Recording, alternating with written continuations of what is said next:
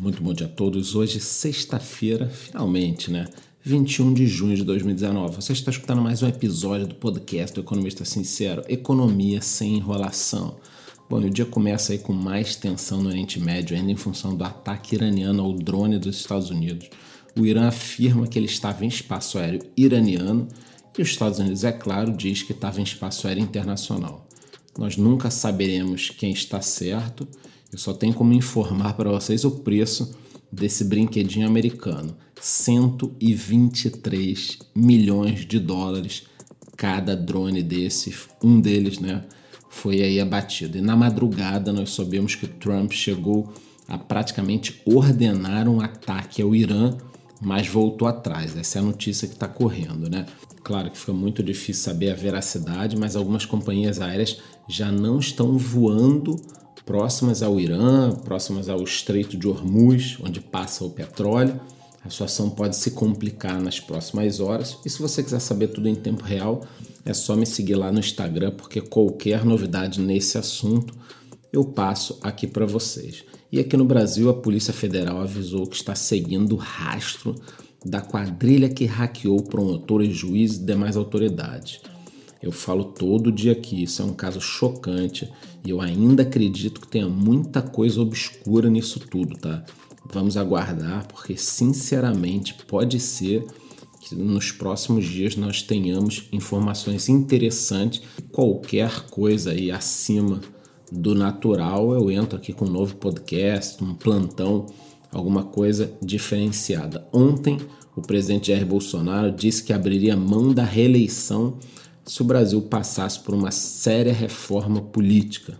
Atualmente eu sou contra a reeleição, talvez um mandato de cinco anos fosse mais interessante, porque normalmente na segunda parte do governo é que esses caras fazem cagada, né? Se você pegar Fernando Henrique, Lula, todos esses caras, normalmente, primeiro governo, o cara tenta fazer um bom governo, e no segundo ele já tá ali, não quer nem saber de nada, então, o Rio de Janeiro sofreu muito com isso, o Brasil sofre muito com isso ainda. Então, eu acho que um turno só ali de cinco anos fosse uma coisa mais interessante, mas vamos aguardar o desenrolar da história. Eu acho que colocar a reeleição na mesa é uma, uma pauta muito interessante.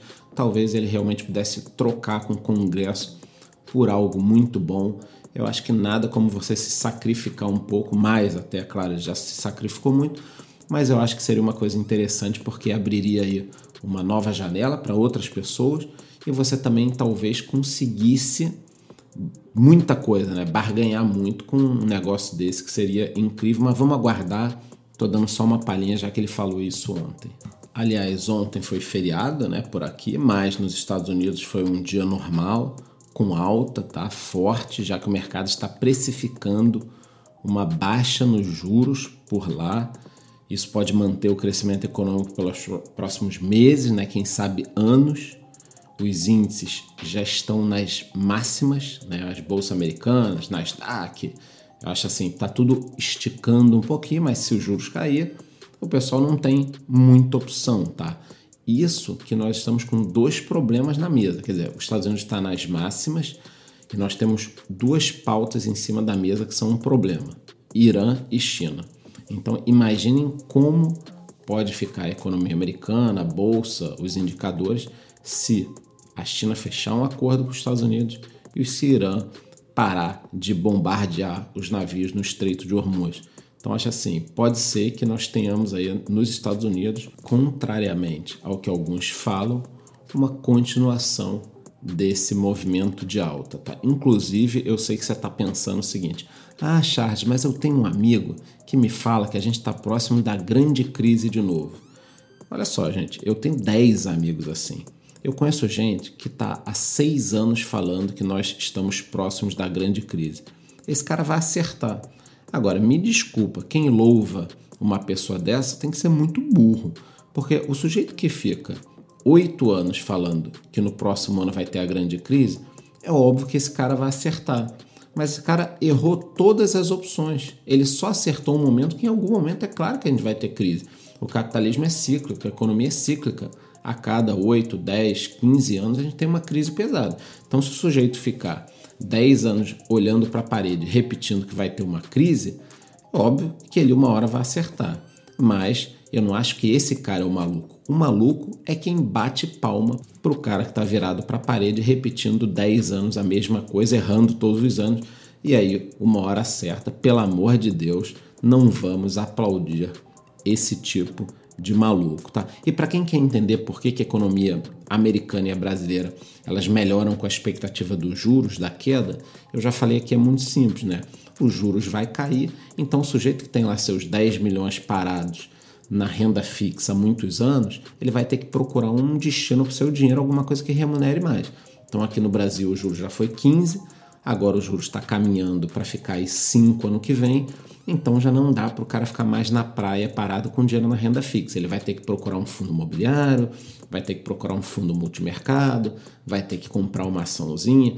Esse cara vai ter que começar a se mexer, ele já está ali fechando a cadeira de praia, batendo a barraca para tirar areia. Esse cara precisa ir para o mercado financeiro. Para finalizar aqui Ontem eu gravei um vídeo para o YouTube falando da grande revolução financeira, Nubank, Bitcoin, Facebook, o que, que vai acontecer com isso tudo. Eu deixei o link na descrição para você assistir depois. Lembrando que o Bitcoin ontem quase bateu nos 10 mil dólares, ele está muito próximo, ele mais do que dobrou nos últimos dias. Então, muito cuidado, tá? Depois dessas esticadas, ele costuma dar uma quedinha antes de continuar o rally. Então, eu sigo otimista, mas não vai fazer nenhuma loucura, pelo amor de Deus, nunca faça loucura, o que eu sempre falo é o seguinte: quer comprar? Compra aos pouquinhos, toda semana um pouquinho. Então é isso, eu queria desejar um bom fim de semana para todo mundo e qualquer novidade, principalmente em relação a essa situação no Irã, eu falo lá no meu Instagram durante o final de semana. Um beijão para todo mundo, até segunda-feira.